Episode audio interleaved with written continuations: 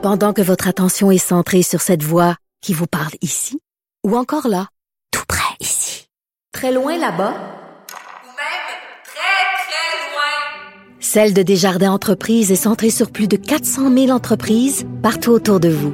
Depuis plus de 120 ans, nos équipes dédiées accompagnent les entrepreneurs d'ici à chaque étape pour qu'ils puissent rester centrés sur ce qui compte, la croissance de leur entreprise.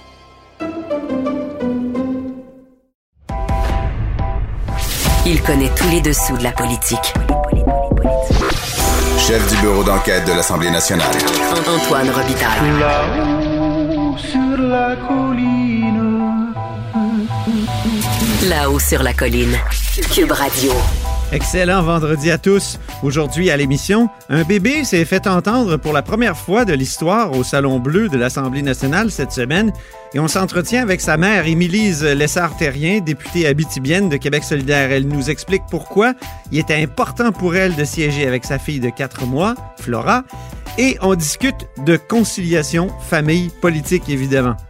Mais d'abord, mais d'abord, c'est vendredi, jour du dialogue des barbus. C'est pas moi qui dis ça, c'est mon tonton Thomas. C'est pas moi qui dis ça, c'est mon tonton Thomas. Y a sa barbe qui pique un peu, y a des grosses taches sur son bleu, mais tonton l'air de rien a de l'or dans les mains. Mais tonton l'air Bonjour Thomas Mulcair. Salut l'autre barbu. Eh oui, notre co-barbu et, et accessoirement collaborateur à la Joute à LCN et beaucoup, Eh oui. beaucoup euh, collaborateur au Canada anglais. Oui, voilà, ce qui me parfois l'occasion de bien humer euh, tout ce qui se passe dans les deux réalités linguistiques et culturelles dans le pays. Puis ce qui est intéressant aussi, puis la chanson, notre petite chanson qui te présente dit que ta barbe pique un peu parfois et j'aimerais entendre ta barbe piquer face à la démonstration de force de Jack Singh. C'est extraordinaire. là. Il était puissant hein, cette, cette- cette semaine, le chef du NPD. essayer- Je vais essayer de, de- de voir le plus justement possible là-dedans. Deux côtés du balancier, je dirais que partout au Canada, il y a beaucoup de gens qui ont lâché un soupir de soulagement en disant au moins il y avait un adulte dans la pièce, alors que tous les autres marchaient allègrement vers une élection fédérale, générale, en plein milieu de la deuxième vague d'une pandémie. Donc, on va cocher une, une petite plus euh, pour M. Singh de ce bord-là. Mais côté politique, il va avoir énormément de difficultés et à moyen et à long terme. Une petite image qui me reste en tête de ces débats plus tôt cette semaine, Antoine, c'est Alexandre Boulres, qui, rappelons-le, est le seul député NPD qui reste au Québec. Mhm. Bon travail, il est souvent présent. Puis il essaie de picosser un petit peu Yves-François Blanchette. Oh boy, ça, c'était pas une bonne idée. Donc, c'est rare que les deux personnes qui se parlent soient, soient dans le même shot, si vous voulez, la même prise de vue de- de- des caméras à la Chambre. Mais c'est le cas entre Yves-François Blanchette et Alexandre Boulris, qui est rendu là, donc est assis, parce que c'est la période où on peut poser des questions. Et Blanchette l'a pas marqué. Ah, c'était vraiment un, un- un- massacre à la tronçonneuse. Il Ah n'y a rien qui a pas dit sur l'attitude du NPD, euh, serviteur euh, du- Parti libéral, chien de poche, tout, tout ce genre d'analyse-là. Et pauvre Boulris avait juste à, à baisser sa tête quasiment sur son bureau. S'il pouvait aller se cacher, je pense qu'il l'aurait fait. Donc, c'était un, un moment mémorable dans tout ce débat-là où le prix à payer du NPD est apparu là, sur le plancher. Le prix, prix à payer à moyen et à long terme va être, à mon point de vue, dans mon expérience, le Oui. suivant.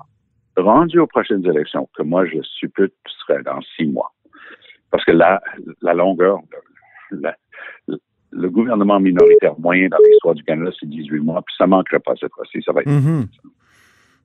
Donc, M. Singh va aller prêcher à Vancouver, là où il a son comté maintenant. Il va aller à Toronto, dans les parties un peu plus euh, à gauche de la ville, puis Montréal, puis il va essayer de plaider de la manière suivante. Il va dire, on peut pas faire confiance aux libéraux côté progrès social, économique, environnemental. Donnez-moi votre vote. Puis la réponse va être, mais s'ils sont pas si mauvais que ça, pourquoi vous les avez pas mis dehors quand vous pouviez le C'est faire? ça. Et, et il pourrait, il n'a- pas de réponse à ça. Il va essayer de, de bégayer que c'était parce que pandémie, machin. Mais six mois après, quand il y aura plus- déjà un vaccin puis pas de pandémie, ça va être des anciennes histoires, tout ça. Et je pense que M. Singh risque d'avoir moyen à partir avec une explication valable à ce moment-là. Ça, c'est son plus grand défi. Je pense que le Parti vert aussi est tombé dans le panneau parce qu'ils ont appuyé Trudeau, si je ne m'abuse. C'était fascinant parce qu'ils avaient annoncé les deux. Hein. Charlie Angus, qui est en fait le rival principal de M. Singh lors de la course à la chefferie, député de longue date de Timmins dans le nord d'Ontario, qui parle un peu français en raison de ça, parce qu'il y a beaucoup de francophones dans son goût, euh, parce qu'il est juste sur la frontière du Québec. Euh, lui, la fin de semaine dernière, les signaux ne pouvaient pas être plus clairs de sa part. Lui, il voulait voter contre les libéraux. Et là, j'écoutais chaque mot de son intervention en chambre. Et euh, Charlie est un, ancien, et toujours un excellent musicien. Il a, remporté des prix Juno mm-hmm. euh, à quelques reprises. Et euh, sa chanson en chambre avait juste une note à répétition. Et la note, ça ressemblait à beep, le bruit d'un camion en train de reculer. Je comprends pas parce que le Parti vert aurait pu se positionner comme à gauche du NPD eh en disant voilà, les, les gens qui n'aiment pas le, Parti libéral parce qu'il n'est pas à gauche, euh, rejoignez-nous. Alors, c'était une occasion en, or pour le Parti vert de se faire valoir. Et, le, nouvel, le nouvel chef, Annemie Paul. Moi, je vais te donner ma perception, mon interprétation. Parce que Annemie Paul aussi donnait l'indication qu'elle allait voter contre les libéraux. Mais l'ancienne chef, qui est toujours députée, tandis que Mme Paul est en élection partielle, puis elle est surtout pas députée, son élection partielle s'en vient cette semaine, et elle a aucune chance. Euh, mais Elizabeth May mène large toujours. Elle domine complètement les trois députés euh, du Parti vert, et elle a toujours supporté Justin Trudeau et les libéraux sur mm-hmm. presque toutes les questions. Donc, euh, je pense que bras de fer, s'il y avait, euh, c'était remporté par la frange Elizabeth May, responsabilité, il faut appuyer le gouvernement, ça n'a pas de bon sens, et ainsi de suite. Mais dans les deux cas, on voit quand même qu'il y a un, schisme entre la base dans le caucus et euh, le leadership ou l'ancien leadership. Alors, ça va être très intéressant de suivre dans les deux cas. Meilleur commentaire euh, du, c'est-à-dire humoristique de la semaine, je pense, revient à Alexis euh, Duceppe, qui a dit que le NPD passait de la zone orange à la zone rouge. et je l'ai écouté en chambre et il a tout, il a vraiment tout d'un bon parlementaire. il va être à suivre. il, il, il, est, il est vif euh, il est intéressant. Il a l'air aussi de se rendre compte que c'est une fonction sérieuse avec des sujets sérieux, mais il affiche une demi-sourire la plupart du temps, de manière de dire, OK, c'est sérieux, mais c'est pas grave. Parlons maintenant de quelque chose de grave, la polémique de la semaine. Est-ce qu'on doit interdire le mot nègre? Ben, là, je, l'ai dit, là, mais le mot en haine, disons, peu importe l'intention de celui qui le prononce, évidemment, ça, ça, vient de cette, euh, de cette polémique euh, à l'Université d'Ottawa. Et, là, il y a vraiment, et, je veux profiter de ton statut ou de ta condition de passeur entre les deux solitudes. Pourquoi euh, euh, une différence de, de, réaction si tranchée entre les deux solitudes? Et c'est pas juste dans le reste du Canada, parce qu'à l'Université Concordia, cette année, oui. on a une prof qui a cité le titre dans un contexte académique, le titre du livre de Pierre Vallière sur le sort, justement, des, des à l'époque canadiens-français en Amérique du Nord, les comparant à la communauté noire aux États-Unis, ils ont essayé de la faire clairer, d'avoir cité le titre d'un livre pourtant essentiel si on veut comprendre l'historique des relations entre, et je les mets entre guillemets, Canadiens-Français et Canadiens-Anglais. Alors, ça pour moi, c'était un, cas clair euh, où on allait contre la liberté académique, parce qu'on là, on est rendu à mettre littéralement des livres à l'index. C'est ça. Euh, ça n'a aucun bon sens. Le truc de l'Université d'Ottawa était encore plus révélateur parce qu'on voit ce schisme et je lisais en ligne des tweets, notamment à l'égard de cette prof qui est, francophone. Et les attaques disaient des choses que, comme je l'ai mentionné en blague à, la joute cette semaine, j'avais littéralement pas entendu le mot frog depuis la petite école à la bord de la euh, je, n'en revenais pas, mais on l'attaquait, elle, avec des épithètes racistes parce qu'elle avait utilisé dans un contexte académique. Rappelons le contexte. Ouais. Elle était en train de faire une analyse linguistique d'appropriation des termes et comment certains groupes s'approprient un terme qui était jadis un, un insulte à leur endroit pour l'utiliser eux-mêmes. Donc, il avait, elle avait utilisé notamment le mot queer, euh, qui était un très grave insulte à l'égard des gens LGBTQ euh, pendant des décennies puis des décennies. Et beaucoup de gens dans cette communauté-là, quand ils se décrivent, quand ils parlent entre eux, ils se l'approprient. Et donc, le mot euh, banni qui commence en N, elle a dit de la même manière, euh, les jeunes noirs aux États-Unis Oui. l'utilisent entre eux. Mais en prononçant cette phrase-là, elle a utilisé le mot dont elle était en train de parler. Mhm. Et voilà que c'est parti.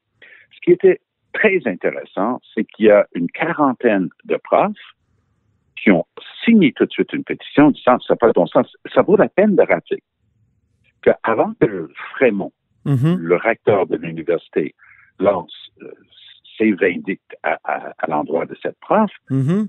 il ne l'a jamais rencontrée pour la faire entendre. C'est la règle de base de la justice. C'est Audi alteram partem, comme disait ça, Bernard Landry. C'est ça. Non, c'est ça. Mais dis-moi, pourquoi une telle réaction? Pourquoi une telle réaction différente et aussi contrastée entre le, le Canada anglais, et, j'inclus le Concordia là-dedans, euh, et, et, le- C'est et le, et le Québec français? des, des pierres de touche. Ce sont des tests. Alors, Mm. soit tu adhères à la thèse de M. Frémont. Il, faut lire et relire la lettre de Frémont. Ah, elle est terrible, cette lettre. Moi, en- la, notion du groupe dominant qui doit se taire, là, c'est épouvantable. C'est ça. Et, et donc, et, et puis, tout le, toute la terminologie s'y trouve. Les micro-agressions et ainsi de suite. Ouais. Comment tu t'en sors? Comment Non. tu t'en sors? Quelqu'un d'autre dit que puisque toi, tu fais pas exactement comme eux ils souhaiteraient, que cela constitue une micro-agression qui, évidemment, Mais est mais Thomas. Thomas, je trouve que tu. Je vais invoquer l'article 79 là, à, à l'Assemblée nationale. je veux que tu répondes à ma question. Pourquoi il y a une Ben, telle ben. différence entre le Québec français et, et Ben, le, ben, le je pense Canada? que c'est ça. C'est ce, c'est ce, ce confort absolu dans une vérité absolue et il n'y a plus de discussion. Et je pense que c'est issu des États-Unis largement, Ouais. absorbé au Canada anglais largement. Et cette tendance à ça ne se discute pas, il n'y a pas de débat est une tendance qui m'inquiète beaucoup, Ben oui, Antoine. certain. Euh, je, je vais te dire, euh, quand je discute, par exemple, du projet de loi 21, moi, je suis archi opposé au projet de loi 21. Ben oui. C'est tout un argumentaire bien étayé que, que, que j'utilise pour appuyer mon point de vue. Quand je suis avec un collègue à la joute comme Mathieu Bock-Côté, qui a une opinion à 180 degrés opposée à moi, Mhm. je suis prêt à avoir un débat. Puis même quand j'écris parfois au Canada anglais dans, dans McLean, j'ai écrit un papier là-dessus cet été expliquant, écoutez, là, c'est pas, je dis, moi, je sais où je me situe dans ce débat-là. Mais j'essaie de plaider, mais ça ne veut pas dire qu'il ne peut pas y avoir de débat. Mhm. Alors, au Canada anglais, il ne peut pas y avoir de débat. Donc, moi, j'explique, par exemple, que les tribunaux des droits de la personne en Europe ont déjà statué que les gouvernements, notamment français et, et d'autres, pouvaient interdire le port de certains signes religieux. Donc, je, et je donne le nom de de- d'analystes, de, philosophes, de professeurs, de, de, de têtes d'affiche comme Le juriste, ouais. Elis- et Elisabeth Badinter qui tiennent ce discours-là. Je dis, moi, je suis archi opposé. Mais ça ne veut pas dire qu'il n'y a pas de débat. Il y a un débat. Voilà. Et c'est cet absolutisme très confortable qui est en train de nourrir et de conforter les gens qui prennent cette attitude-là. C'est non, il n'y a pas de débat. Il Mhm. n'y a pas de débat possible. Donc ça, c'est l'attitude de- qui se transforme cet été. Je, je me souviens d'avoir, j'étais à la télé anglaise. Euh, et à l'anglaise, j'étais à CTV.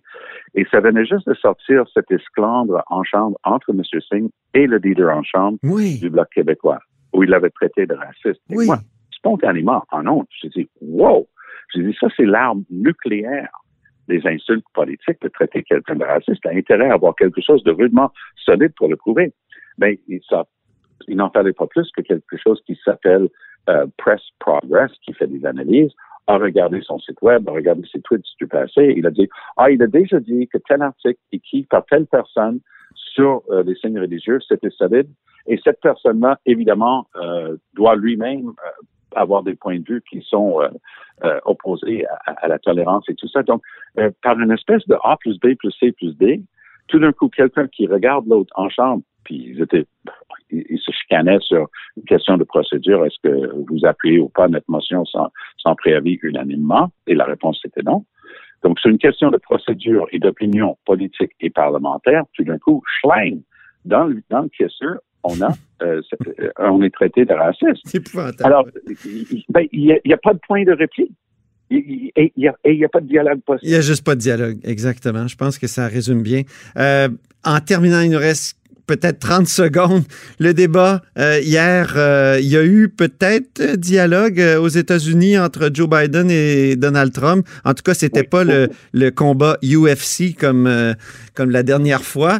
Et moi, je me suis endormi, Tom. Donc, ton verdict en quelques secondes. C'est ça qu'il fallait faire pour les fins de la cause. Je faisais une émission de, à, Toronto après le débat, donc j'étais pogné pour regarder jusqu'au bout. Trump est resté Trump. Biden était avantagé, on a appris, par le Cafarnaum de la dernière fois, parce que ça masquait un peu le fait qu'il cherche souvent ses mots. Mais il s'est montré présidentiel, il s'est hissé au-dessus, il a dit, moi, je vais m'attaquer aux problèmes, pas aux autres. Il n'y a, pas des États républicains ou démocrates, il y a des Américains. Et je pense que c'est ce discours rassembleur qui va le remporter dans dix jours. On a bien hâte de voir. En tout cas, merci infiniment, mon co-barbu et accessoirement collaborateur à la joute à LCN, Thomas Mulcair. Merci.